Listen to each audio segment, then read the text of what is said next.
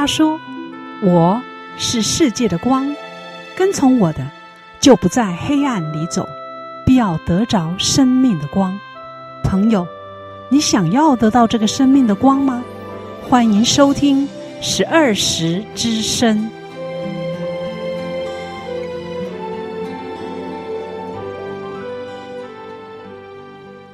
听众朋友，早安，我是小平。十二时之声播出的时间在每周六早上八点到九点，频道在 FM 八八点三的长荣之声。各位平安，我是国强，很高兴能在这美好的主日与您空中相会，更希望接下来的时间里能带给你满满的祝福与收获。十二时之声今天加入了一位新力军，就是国强弟兄。国强会紧张吗？呃，说不紧张是骗人的。没关系，一回生，两回熟，会渐入佳境的。谢谢小平。国强，你已经是身为人父了，有两个小孩。有一则故事，你应该是有听过的，就是一只大象被一条锁链绑在一根小木桩的故事，你知道吗？哦，有我听过。呃，故事是这样的，呃，在马戏团里呢，刚诞生了一只小象，在它还来不及学会走路的时候呢，双脚就被人用锁链绑着。那锁链绑在一根小木桩上。等到小象开始会走路的时候呢，每次想想走到更远的地方，却都被那个锁链呢拉回来。日子久了呢，它也就安于锁链圈住的范围内活动。小象慢慢长大成大象，它跟着马戏团呢四处表演。在表演台上呢，大象能够毫不费劲地推动粗大的木头，甚至能轻而易举地卷起巨大的石头。当表演结束的时候，它被拴在一根小小的木桩上。有一天呢，动物园突然发生了大火，而那只大象呢，却不幸活活的被烧死了。这个故事主要在提醒大家，养成的习惯思考模式，就像一条无形的枷锁，把我们拴在认知的牢笼里。它会让一个人自我设限，不敢轻易尝试改变，因而，在面临人生的各道关卡，就只能等待或退缩。今天的阳光小雨是诗篇三十四篇第八节。你们要尝尝主恩的滋味，便知道他是美善。投靠他的人有福了。今天邀请的来宾名叫莎拉，他从小受到原生家庭的影响，就像故事中的大象一样，思想被限制住了，以为家中供奉神像、念大悲咒回向冤亲债主，他的人生就会大不同，周遭许多的事情就会比较顺利。这种前世因果，即使从未让他得到心灵的解脱。生活得到改善，他仍然想，就算是今生无法改变，但求下辈子好过些。如此根深蒂固的宿命论，究竟他发生了什么事让他改变想法的呢？耶稣施行了什么样的奇妙作为，让他整个家人间的关系获得改善，重新学习彼此相爱的功课呢？现在先邀请您听一首歌，是出自《复兴从我开始》专辑中的《复兴从我开始》。诗歌过后，请继续收听王歌时间。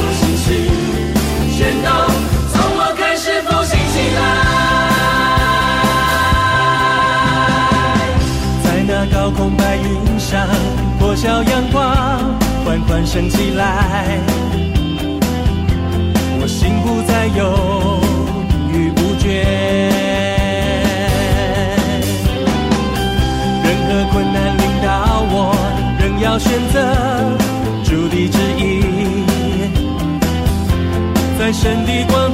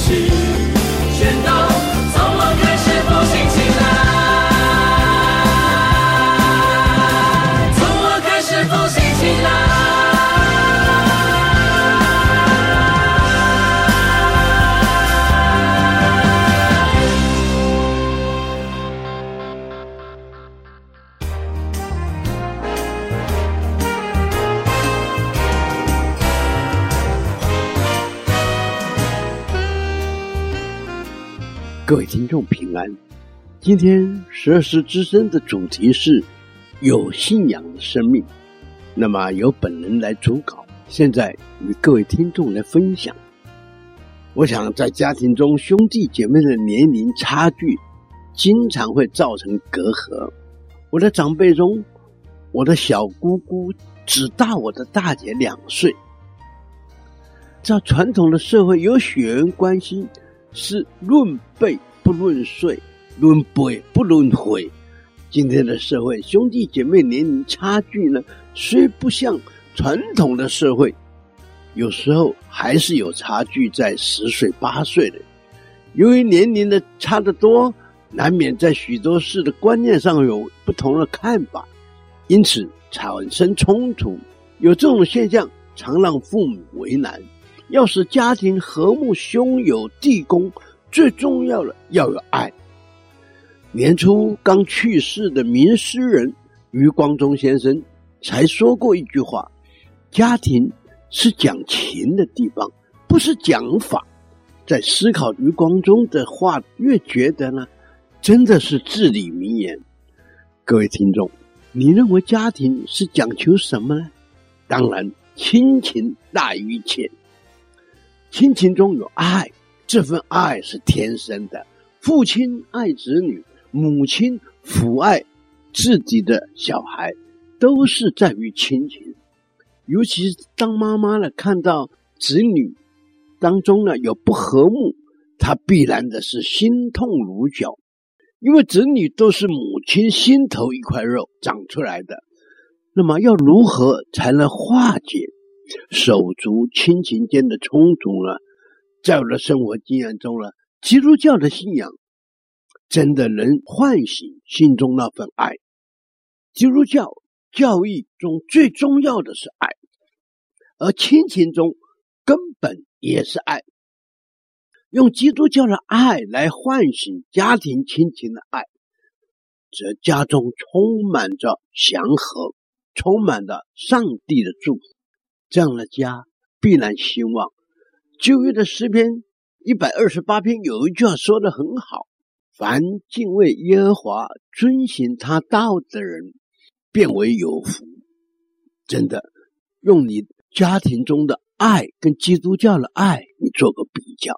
十二时之声今天访问的莎拉姊妹，她就是经历过姐弟间的冲突啊，有了基督教的信仰之后呢，这份冲突化为爱，你听听他是如何的改变自己去爱小自己有十几岁的弟弟。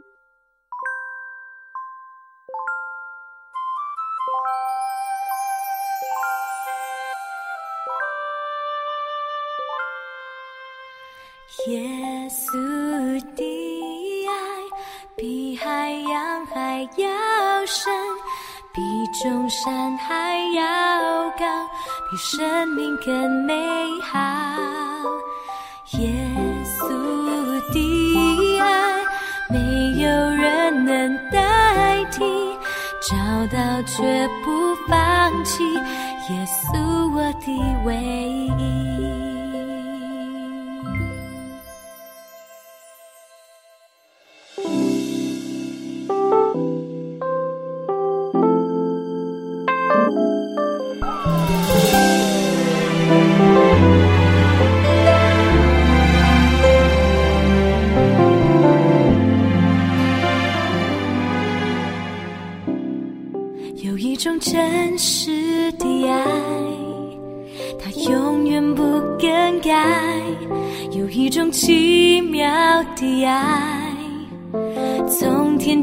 下来，满足我心里一切的渴慕。这就是耶稣的爱。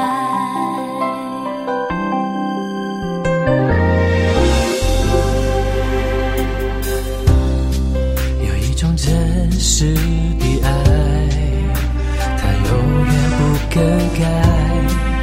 有一种奇妙的爱，从天降下来，满足我心里一切的渴慕。这就是耶稣的爱。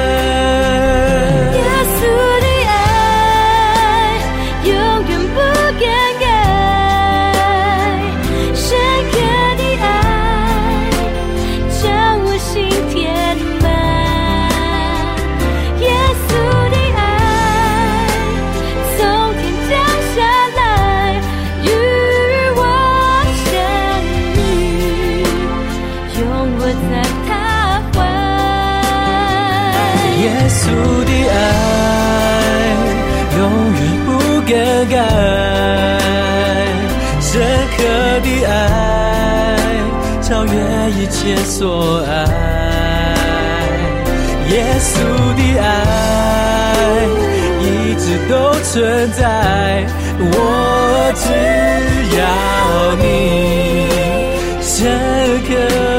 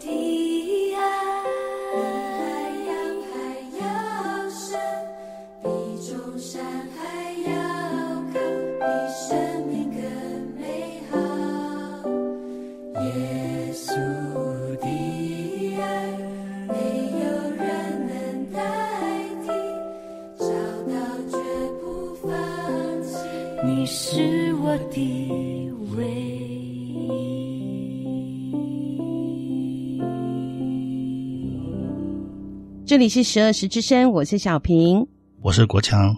刚才播放的诗歌是从《心合一》专辑中的《深刻的爱》。今天邀请到的来宾是莎拉。十二时之声的听众朋友早安，我是莎拉。莎拉，你会认识耶稣，进而受洗成为基督徒，是因为参加了恩惠相遇的教会活动。这个活动带给你的感觉是什么呢？我先简单介绍恩惠相遇的活动。恩惠相遇的活动就是教会为慕道友上的十堂有关认识基督与救恩的课程，每周一堂，共十堂。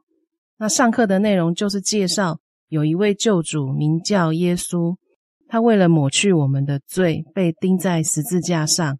这样的恩典是免费的，是白白的恩典，只要相信就可以得着这恩典。每一堂课我们都上得很轻松，很快乐。我们坐在那里接受教会弟兄姐妹服侍。为我们上餐、上水果，还带我们玩一些游戏。除了觉得自己被重视以外，心里也会想：这些弟兄姐妹是为了什么可以这样无所求的服侍我们呢？我们这些他都不认识，可是他们都尽心尽力的为我们摆上。我那时觉得很了不起。那记得上到第七堂课的时候，那一堂是属灵之夜。我带着期待又快乐的心情去参加。我只记得那一晚，我们一起唱了诗歌后，我整个人就开始放声大哭。脑里出现的是只有我自己知道的罪，我不停的认罪，不停的哭。我知道那一晚耶稣洗了我的心，洗了我的罪，他要我不要再犯，不要再回头。那天心里觉得很释放，也觉得很不可思议。这恩惠相遇十堂课上下来，最后给你的感觉是什么呢？嗯，觉得很喜乐，很平安，很轻松，那心里得到很大的释放。呃，在参加恩惠相遇之前，你的生活是什么样的情形呢？就是每天工作，回到家就是睡觉，等着加班工作，然后偶尔出门的时候。家里的人讲了几句话，就会有一些争吵，所以其实生活还蛮苦闷的、紧绷的。听你这样讲，也是一般人哈生活的常态哈。嗯，你只要有工作压力哈，就会有这样的现现象哈。是，虽然每一天都是新的一天，但是好像从来没有更新，或者没有新鲜事在你身上发生。是，而且那时候好像是长期加班哈。是。所以在参加恩惠相遇的时候，你已经是把工作辞掉了嘛？对。你受洗以后啊，你的运势就改变了吗？运势，就是你在家哈、哦、有供奉一个神像，那你有做早课或晚课，然后会做一些回向给冤亲债主。那其实你会做这样，也是希望除了得到心灵的平静之外，也会希望能够改变你的运势。你有这样想法，就表示当时你觉得。你不平安，你不快乐。对，当你受洗了，接受了耶稣的恩典之后，你觉得命运有改变吗？运势有变好吗？其实应该是说，整个人心情是很轻松、很喜乐。因为当初在拜偶像的时候，全家会因为偶像而吵架，会因为没有上去做早课、晚课，被另外一个家庭的成员指责。啊、哦，责备。对，那就觉得说，为什么信这个宗教，我要这么累？我每天上班已经这么累了，我为什么还要背负这一个？没有上去呃诵经之类的，就要被骂，嗯，被责备。所以其实后期会开始对所拜的这个东西觉得怎么会这样？所以你拜的东西，你要做的功课，也造成你们家人紧绷哦。对。哦，那这样好像也是始料未及的事哈。对，因为你以为读那些你可以带来心里的平静，可是反而你疲惫的时候不想念，却换来家庭成员另外其他人的责难。那责难大概就是说啊，你就是不做，所以现在变成这个样子，是不是？嗯，类似这样。哦，那个指责还是蛮是控告的感觉哦。对，所以你那时候接受了基督信仰，受洗了之后，你不会觉得也是会希望让自己能够命运改变吗？因为你之前传统信仰好像好几年了都没有变，那你那时候心里有没有一丝丝的想法，会说，诶，也许信了基督教了之后，接受了耶稣之后，命运会不一样？会不会也有这样的想法？会啊，嗯，因为每个人都说信主有神迹啊，有奇迹啊，哦，所以你等待这个奇迹能够在你身上发生，对不对？对，真的有神迹发生了，不是吗？是啊，很多人哦，在刚信耶稣基督的时候，其实都是利益关系哦，就像你讲的，有神迹，或者说，诶，他可以保佑我获得什么，或者能够改变我什么。对。你受洗之后，马上的你就面临到了一个问题的出现。对，好，可不可以讲讲这个在家中发生的这样的问题是怎么回事呢？其实我们刚信主的时候，真的家里很喜乐。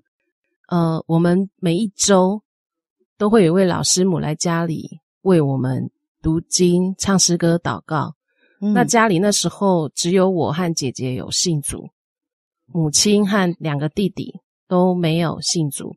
但是因为师母来到的家中，让母亲和弟弟们都觉得对这个宗教，呃，觉得非常的新鲜和稀奇，觉得很快乐，所以他们是不排斥师母来家里聚会，反而很期待每一周师母来家里为我们祷告、读经、唱诗歌。我那时候天真的幻想，以为我们全家都可以信主了。家里的偶像已经可以拆除掉了。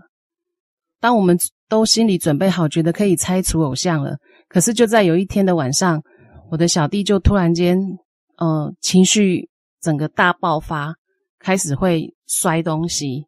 然后我们如果要叫他做什么，他都不是很顺服，就是会整个非常的排斥，然后甚至怒骂我们。桌边只要有什么，他就拿起来摔。这跟以前弟弟的表现是完全不一样的。对，他以前是一个很温和的、温和的孩子。嗯，弟弟发完脾气之后也离开家了，背包拿一拿就拿出去了。对，他觉得他不想再受制于我们，还没有等我们教训他，他就拿着包包说还要离家出走，还蛮震撼的一件事啊。对，弟弟发生这件事情，你就立刻跟上帝祷告，祈求上帝能够赐下平安到你你的家里吗？因为弟弟发生这件事情，让我们全家都非常的震惊。我妈妈那时候甚至觉得说，叫师母不要再来祷告了，因为她觉得这就是家里又是拜拜又是信主，所以会造成这样一个不平安。嗯，觉得有咒诅在里面，就是不可以同时信两个，这样家里就会不幸。嗯，所以那时候他就叫我们都不准再请那师母来家里祷告。那我那时候因为刚信主，也很质疑。我那时候觉得说，主耶稣，我这样子信靠你，我奉你的名都在家里聚会，那为什么你没有把平安带来我们的家中？对一个家庭来讲，平安是最重要的哈。那所以你就离开了耶稣了吗？应该是说，我就开始不祷告了。为了弟弟出走这件事，我觉得甚至有一点怀疑，是不是真的被咒诅了？嗯，就是之前拜的那个回来。要来让我们家这样不幸，处罚你们。对，所以我那时候觉得好像信这个耶稣不够强大的感觉，所以就也没有再祷告。所以你不祷告，然后其实你里里面也很埋怨，你也很生气。对，怎么会在家里出现了这件事？是我那时候每天晚上睡觉，只要想到这件事，我都会哭。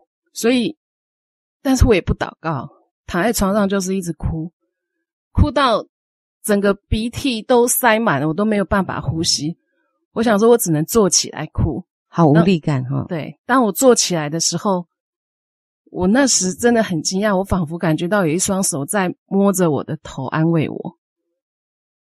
他就问了我一句话，他说：“你爱你的弟弟吗？”那我就我知道那时候是主耶稣跟我说话，我就跟他说：“我爱，只要只要你肯让他恢复正常。”我不会再去逼他做任何他不想做的事，嗯、甚至再去逼他出去工作赚钱，我都不会再做这样的事。嗯、只要他肯回来，所以小弟对你很重要呢，哈。因为我们家我们家五个兄弟姐妹，那小弟是我妈妈在四十岁的时候生的，所以他的年龄和我们差距非常的多。用想的也知道，妈妈总是很溺爱这个最小的，嗯，所以我们常常会为了他的管教的问题跟母亲起争执。弟弟生出来也再加上读书的人也只剩下你了，所以弟弟有一些教育的方面跟生活的教导就落在你身上了哈。因为那时候我都把他带在身边，后来在他成长的过程当中，我也因为去了安亲班工作，所以我也都把他带在身边教他。哦，弟的个性是怎么样子的个性呢？他很温和的孩子，体型又蛮壮的。其实小时候他在学校，我们都在教他，你绝对不可以出手去碰别的孩子。因为你一出手，别的小孩子就你轻轻一碰他就倒了，所以那个孩子他不会随便去去对别人有一些太冒犯或是太冲动的行为。那他在家里的话，可能因为我们从小管他都都很严厉，所以他对我们都蛮服从的。弟弟好像在学校的状况，在成绩方面跟跟人家相处方面都一直很弱势呢。因为他的成绩其实到了国高中的时候就跟不上同才的同学，可能也造成他一些没有自信，所以他很多事情就是唯唯诺诺的这样。在高中还发生过被同学霸凌，所以在他心目中一定受到很大的影响。对，你那时候在带弟弟的，就会觉得说：“诶，怎么弟弟发生那么多事情，自己不会处理？”对，甚至我们为了弟弟的事情还跟妈妈吵架。就会觉得说，今天这个孩子造成很多事情自己都不会处理，到同到学校还被同学欺负，都会觉得他的软弱是妈妈造成的。就是说，小时候把他宠坏了，我们会把这样的一个他现在的一个结果推推究到说是我母亲所造成的。所以那时候虽然说知道他受了伤，可是我们还是会去找一些去责难他。责难母亲还是二弟弟一起，就会一起责难他们两个。哦。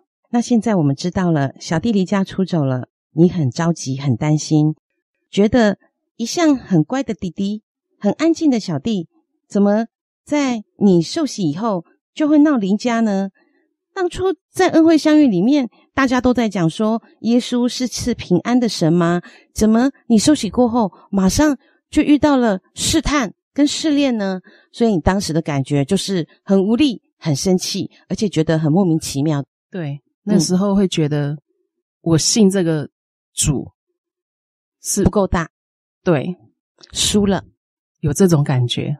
对，基督徒都常说一句话：万事都互相效力，为要叫爱神的人得益处。我们先听一首诗歌，是出自《给我真正的自由》专辑中的《耶稣爱我》。诗歌过后，我们再来听听耶稣的爱是如何进到莎拉的家中。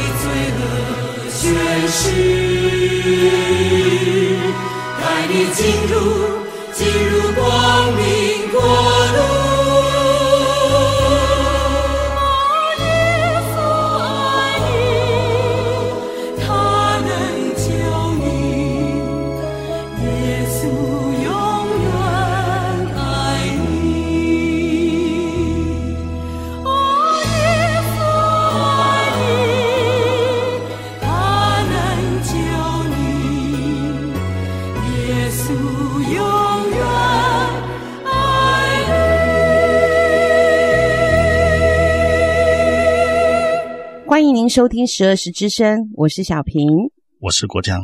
现场邀请到的来宾是莎拉。十二时之声的听众朋友平安，我是莎拉。莎拉的小弟哦，莫名其妙的离家，让莎拉心里感到很生气，而且心里很抱怨。他觉得耶稣并没有看过他的家人，但奇妙的是，就在这个时候，耶稣亲自问莎拉：“你爱过你的弟弟吗？”可不可以再告诉一次，你当时是什么回答耶稣这句话呢？嗯，我跟主说，我爱他，只要你肯让他回来，恢复原来的样子。所以有发生什么事情了吗？有，很奇妙。就在隔天的时候，晚上来临的时候，那一天刚好也是我们每一周就是师母会来为我们祷告的那一天。那师母她没有顾我们家里的反对。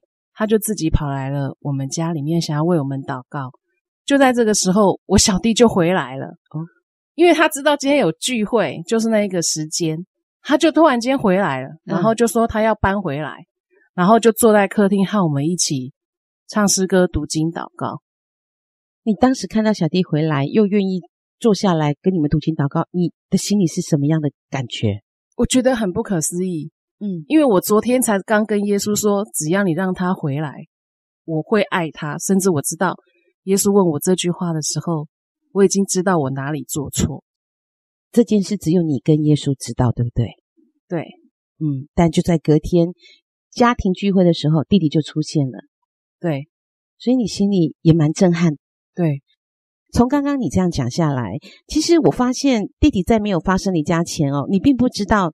你是这么的爱你小弟，我以为那是爱，嗯，就是因为我们都有工作能力，都会赚钱，我就一直以为我只要给他用好的，嗯，吃好的，带他出去玩，比同年龄的孩子就是看起来过得都是不错，我觉得这就是爱他，嗯，他很多事情我们对他比较严格，也觉得都是为他好，嗯，所以很多事情的要求上，总觉得妈妈溺爱他，我们就必须要再把他拉回来。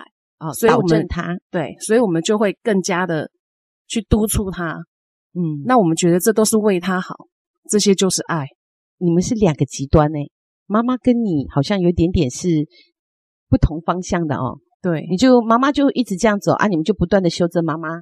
对，所以会常造成弟弟在我们的争吵当中，他只要他不希望我们吵，他就会顺着我们，嗯，我们的想法。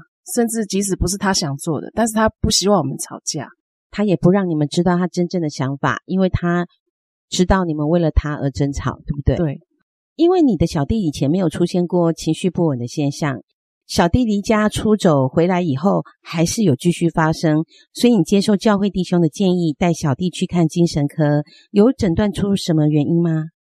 有，那个时候，因为他偶尔还是会乱摔东西。那我们虽然已经调整了，我们和对他的一些标准，我们都有调整，可是他还是偶尔会不稳定，所以我们就接受了呃教会的姐妹说，有一间也是基督徒的心精神科医生带他去诊疗，这样。那一开始我以为迪迪只是一个忧郁症或是躁郁症，嗯，所以我带他去的时候，当我和他坐在诊间，医生才跟他。聊两句话，医生就跟我说他有轻微的智能障碍，那说叫我们带到大医院去鉴定，那我就吓了一跳，我不知道跟我们相处了将近要十八年的弟弟，他竟然是弱智。嗯，对，这个精神科医生的初判啊，其实是真的会让你觉得非常的 shock 啊。对，非常，因为怎么想也想不出来会是这个原因哈。对，才会恍然大悟说啊，原来他都没有办法做到同年龄的标准，是因为他其实根本就跟不上。接下来到了大医院，也是这样判定迪迪是有弱智的情形。我们去了大医院之后，因为要经过六个月的观察，那迪迪除了有弱智之外，他还有中度的自闭症。他其实那时候症状蛮严重，他会出现幻听。啊，对，那是因为后来在教会内。让他站起来，所以你听到这个医生的诊断，你的感觉是恍然大悟，可是你也很自责，也很难过。弟弟轻微的弱智虽然你们没有发现，但你的心里最大的一个点就是，你认为弟弟的中度自闭症是你造成的，对不对？对，会觉得他其实不会到这种程度，是因为长期被我们这样。压抑、压抑、严格的教导，让他更走不出来。对，嗯，那我相信医生的诊断应该不只是是对你是晴天霹雳哦，对家中其他成员应该也是会的。你做了什么事或者改变吗？对弟弟或者对家人？我们全家就知道说，其实我们对弟弟就是一个压迫。嗯，所以在以后的大家生活的相处里面，就不会再去拿我们。一般的标准这样去要求他，嗯，甚至他就算达不到，我们也会用鼓励的方式，然后讲很多事情的道理或是什么都会慢慢的说。就算他做不到，我们也不会强迫他去做。也就是你们开始重新的认识弟弟的状况之后，也重新的跟弟弟相处生活，对，把以前的习惯导正，导致的是你们自己，不再是弟弟了。对。因为他很辛苦，他太辛苦了。对，当我们知道原因的时候，就知道这十几年来他真的很辛苦。对对，现在小弟的状况是怎么样呢？我们把他带到教会，那刚好遇到一位牧者，他就是陪伴我弟弟，嗯，陪他每天至少读十章的圣经。对，那蛮不错的，他都有持续。然后刚好又有一位传道人，他也很有耐心的带他。培训他成为敬拜团的团员。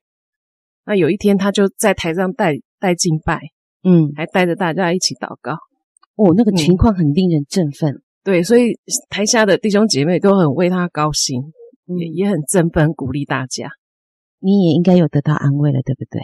对，因为小弟也只是弱智，是轻微的，所以他在认字跟生活的自理其实都没有问题，只是可能在社交。或者表达，或者有些学习能力是比较低的，但不代表他不会。对，所以他过透过正常的、正确的带领，甚至时间上的累积，他是可以做到跟一般人的情形一样。对，你很棒的，就是愿意把小弟带到教会。有很多人可能家里有出现这样子的一个情形，可能就会把家人关在家里，因为觉得不风光。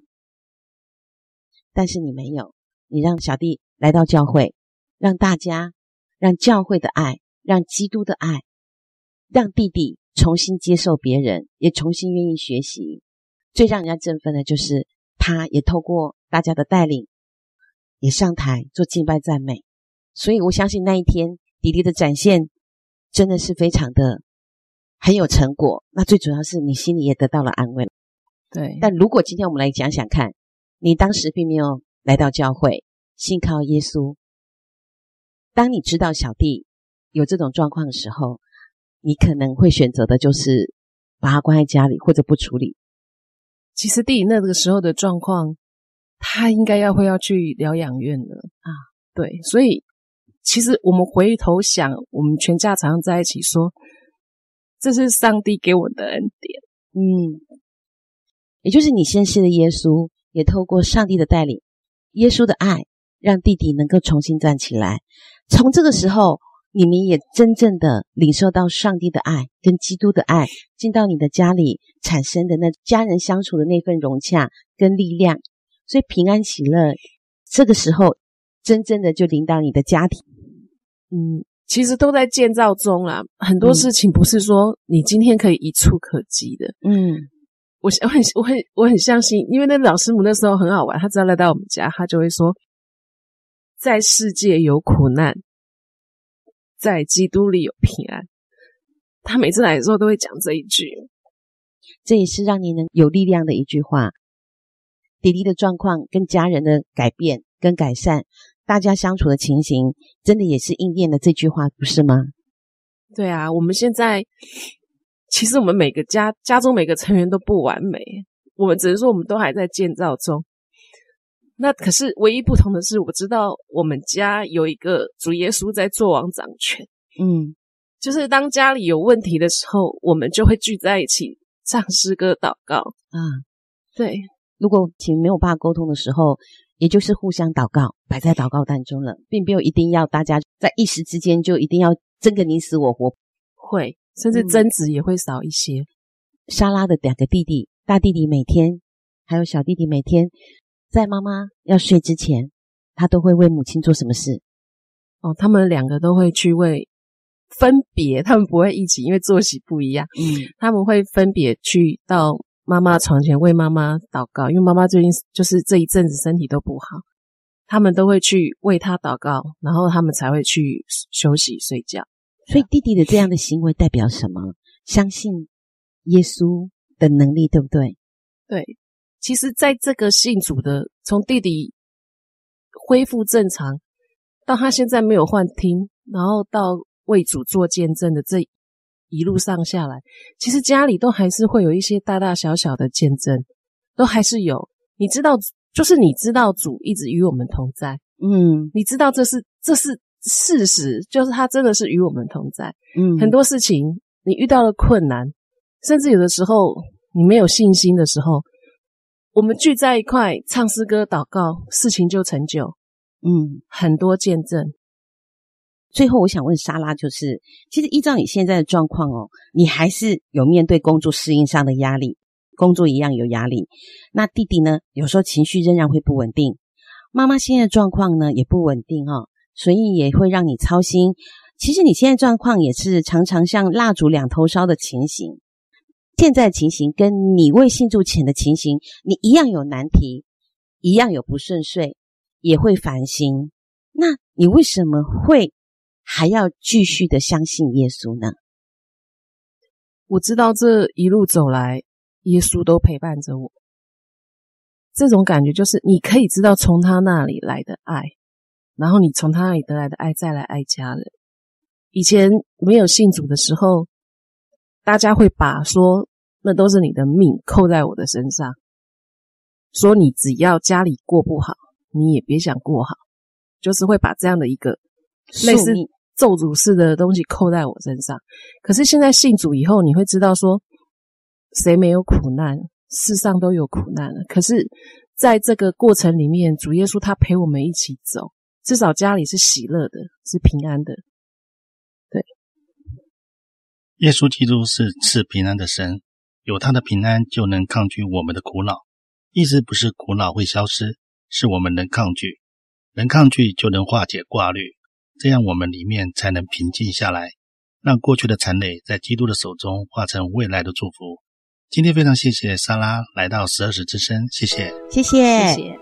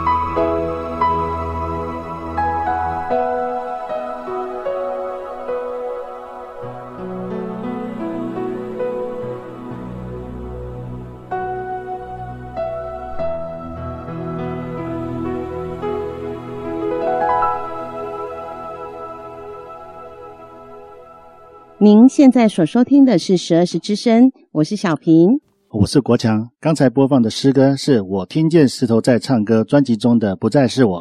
国强，今天专访的来宾在二十二岁的时候，他的父亲就过世了。后来大哥跟大姐都因为结婚搬离开家里，所以照顾妈妈的身体和小弟的养育，自然而然就会落在他的肩头上。可想而知，当小弟发生事情的时候，莎拉的心里压力是有多么的大。对啊，还好因着基督的爱呢，让教会的牧师传道一起来带领小弟，重建了小弟的自信，不用到疗养院接受治疗。最让我感动的是，当莎拉说到小弟在主日礼拜带领弟兄姐妹唱敬拜赞美时，我可以感受到所有人都被他小弟激励，都被他小弟振奋的心情。因为十二时教会的主日也曾经有类似的场景。哈利路亚！耶稣真的得胜了。莎拉未遇见基督前的心境呢，跟接受主恩以后差别真的很多。即使他知道人生的路上并非天色常蓝。常晴无雨，但他相信有耶稣与他同在，苦难中也是可以找到祝福。就像刚才播放诗歌“不再是我”里的歌词，乃是基督耶稣在我里面活着。他现在已经不再是一只被锁链小木桩拴住的大象了。没错，就像那位老牧师娘所说的：“这世界上虽然有苦难，但在基督里有平安。认识耶稣的人，除了知道福祸相依，塞翁失马焉知非福之外，更重要的是，相信自己的一生都是在他的手中，所经历的喜怒哀乐都是他量给我们的产业，都有上帝美好的旨意在其中。因此，不管好事坏事，都可以依靠上帝得到勇气，并且有盼望来面对。各位朋友，如果您对今天的节目若有任何的感动，可以来电分享给我们，电话是二九七七七五二二九七七七五二，也可以来信，信箱是。台南市安平区建平四街二十五号，或是在十二时教会的 FB 上留言，也欢迎您跟我们索取节目的 CD。十二时之声播出的时间在每周六早上八点到九点，频道 FM 八八点三的长荣之声。若您想进一步了解我们的信仰，认识您最好的朋友耶稣，你可以索取函授课程。我们的牧师会带领您来认识这位满有慈爱、能赋予丰盛生命的耶稣。更欢迎您在每周日早上十点来到十二时教会，跟我们一起聚会。地址是台南市安平区建平十四街二十五号，或是到您附近的教会听福音。最后要在诗歌声中与您说再会了，愿上帝赐福于你，平安喜乐天天充满你。我是小平，我是国强。下周同一时间，请继续收听十二时之声。